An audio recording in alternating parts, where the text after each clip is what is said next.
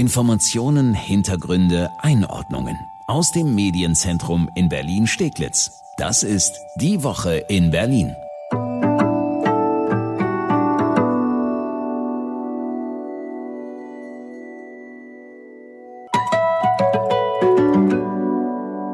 Eine Spezialfolge unseres Podcasts. Herzlich willkommen. Es gibt ja neue Corona-Regeln für Berlin.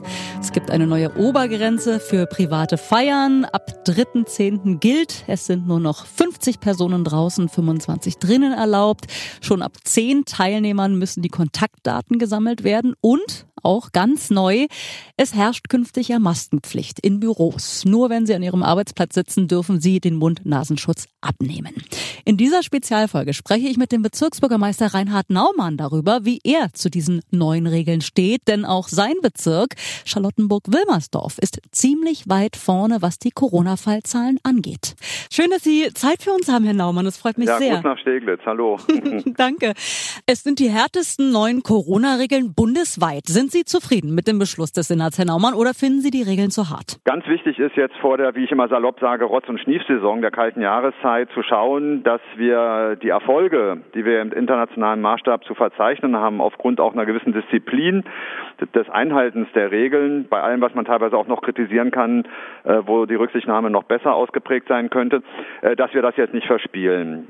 Von daher bin ich zufrieden mit den Maßnahmen, die jetzt äh, getroffen worden sind, denn es ist dringend notwendig, dass wir weiter vor der Lage bleiben und äh, nicht hinterherkleckern müssen, wenn uns dann am Ende die Zahlen explodieren. Es ist ja so, dass der Senat ganz klar ausgemacht hat, wo das größte Problem bei uns in Berlin liegt, nämlich bei den privaten Feiern, auch teilweise bei den illegalen Corona-Partys in den Parks und so. Wir kennen ja alle die Bilder. Nun sage ich mal so, äh, ich liebe Charlottenburg-Wilmersdorf, aber so als absolut wilder Partybezirk würde ich das jetzt nicht unbedingt einstufen.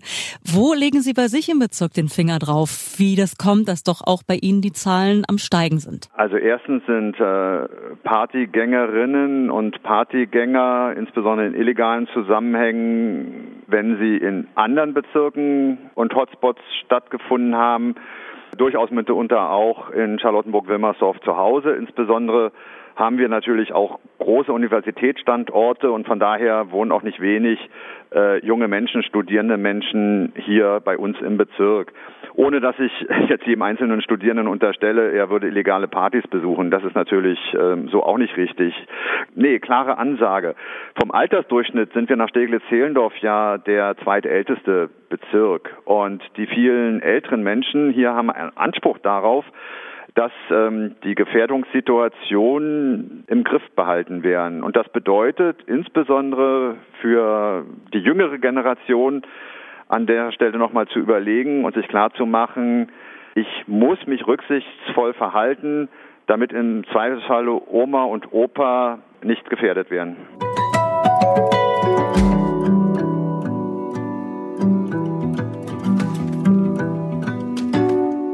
Dann gibt's ja ganz neu, ich habe es vorhin schon erwähnt, die Maskenpflicht in Büros.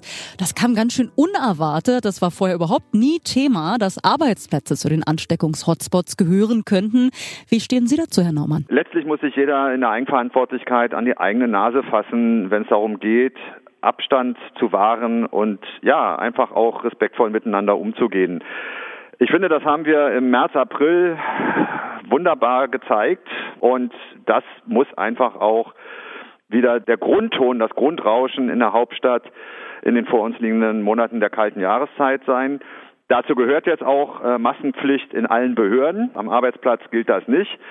Aber in der Begegnung, da wo möglicherweise die Abstände nicht eingehalten werden kann, wir werden und ich denke auch alle anderen Behörden und Rathäuser in der Lage sein, das auch durch den Sicherheitsdienst dann auch entsprechend zu kontrollieren und durchzusetzen. Wie ist es bei Ihnen im Rathaus? Ist es bei Ihnen jetzt schon so, dass Maske getragen wird, wenn man so in den Gängen unterwegs ist, oder machen Sie das auch dann erst ab Samstag?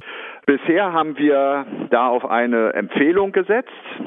Und an den Stellen, wo Abstand nicht eingehalten werden kann, zum Beispiel in unseren Aufzügen, den Lifts, äh, natürlich dann entsprechend Maskenpflicht. Jetzt verändert sich das mit der Vorgabe des Senats, dass generell es eine Maskenpflicht dann auch bei uns im Haus geben wird. Ich kann Ihnen sagen aus Erfahrung, wir machen das hier bei uns im Medienzentrum schon ein bisschen länger mit der Maskenpflicht, wenn man so unterwegs ist im Großraumbüro. Es ist alles halb so schlimm. Kriegt man ganz gut gewuppt. Letztlich hat Herr Müller völlig recht. Es ist ein Stück weit eingeübt. Diejenigen, denen es bewusst ist, dass das Einhalten von Regeln hier dem oder der Schwächeren gilt, sind auf dem richtigen Weg und die meinen mit Egoismus provozieren zu wollen, den muss natürlich dann durch Kontrollen verdeutlicht werden und vielleicht auch das eine oder andere Bußgeld bis hierhin und nicht weiter. Aber ich bin zuversichtlich, dass die Hauptstadt insgesamt da mit einem Grundkonsens von Solidarität und gegenseitigem Respekt in den nächsten Monaten miteinander unterwegs sein wird.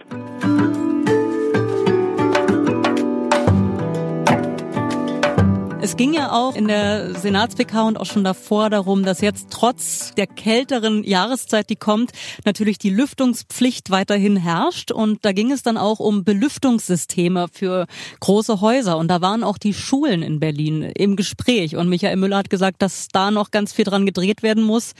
Wie sehen Sie das? Also man muss ja ganz ehrlich sagen, ne, momentan ist ja schon die Digitalisierung in den Berliner Schulen ein Riesenproblem. Da gibt es teilweise noch nicht mal einen anständigen Computer, geschweige denn WLAN.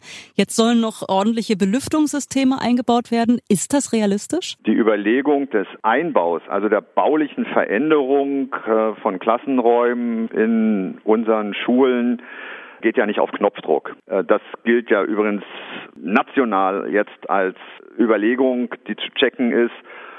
Und dann ist völlig klar, wenn das von den Fachleuten empfohlen wird mit den entsprechenden Filtern, dann muss da ein Prozess in Gang gesetzt werden, der bis heute ja auch noch gar nicht finanziell unterlegt ist. Das wird für die vor uns liegende kalte Jahreszeit, ich sag mal bis März, April nächsten Jahres, kein realistisches Umsetzungsszenario sein. Was passieren muss, ist, dass bisher geschlossene Fenster geöffnet werden können dass mit sachlichem Menschenverstand dann es auch zu Lüftungssituationen kommt. Und nach meinem Kenntnisstand hat die Senatsbildungsverwaltung jetzt auch sogenannte CO2-Messgeräte in, jetzt nicht für jedes Klassenzimmer, aber in mehrerer Anzahl je Schule äh, zugesagt, sodass ich denke, dass das in einer gegenseitigen Balance und gegenseitigen Achtung auch für die Schulen äh, dann eine gute Lösung sein wird in der vor uns liegenden Zeit. Letztlich bleibt immer auch ein Stück weit Restrisiko, das wissen wir alle. Aber was wäre die Alternative? Die Alternative wäre möglicherweise am Ende alles wieder zuzumachen. Und ähm, nach allem, was ich höre, gerade aus der Bildungslandschaft heraus, Eltern, Familien, wünscht sich das wirklich niemand. Deswegen geht es darum, im Spannungsverhältnis ja, der Öffnung und der Annäherung an bestmögliche Sicherheitstatbestände den Betrieb aufrechtzuerhalten. Und nochmal, dazu gehört am Ende einfach auch der gesunde Menschenverstand. Zwischendurch mal eine Stoßlüftung machen und zu schauen, aber da sind die Lehrkräfte selber klug genug unterwegs, zu schauen, wie sie das in den Abläufen dann auch über den Schultag hinweg gut organisiert bekommen. Unterricht versus Pausenzeiten, Pausenzeiten versus, versus Unterricht. Und es schadet niemandem zwischendurch dann auch vielleicht einfach mal eine Strickjacke mehr und ein Polymer mit dabei zu haben. Das gilt nicht nur für die Schulen, sondern auch ähm, für alle Arbeitsplätze, egal ob in der Wirtschaft oder in den Behörden. Herr Naumann, Vielen, vielen Dank für dieses Gespräch. Meine Oma hat auch schon immer gesagt, durchlüften, durchlüften. Also sie hatte recht. Omas haben sowieso immer recht.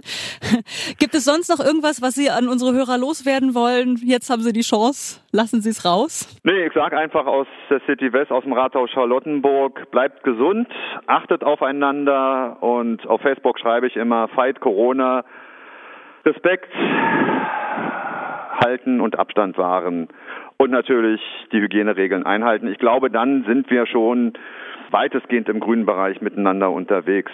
Alles Gute. Dankeschön. Ich wünsche Ihnen auch alles Gute. Vielen Dank für das Gespräch. Ja, sehr gerne Ihnen auch. Tschüss. Danke. Tschüss.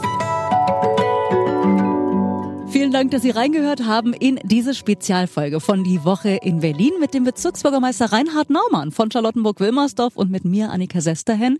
Und die reguläre Folge von Die Woche in Berlin zusammen mit meinem Kollegen Sebastian Pasutti, die ist natürlich auch zeitgleich erschienen. Immer freitags fassen wir für Sie die Top-Themen der Woche zusammen. Finden Sie überall, wo es Podcasts gibt, auch auf berlinerrundfunk.de und rs2.de. Und in der aktuellen Folge beschäftigen wir uns natürlich auch mit den neuen Corona-Regeln des Senats und mit der Kritik, zum Beispiel über die Maskenpflicht im Büro. Außerdem, der BER eröffnet, diesmal, wie es aussieht, wirklich. Und es geht bei uns darum, warum es sicher bald schon den nächsten Warnstreik der BVG geben wird. Wir freuen uns, wenn Sie reinhören. Vielen Dank.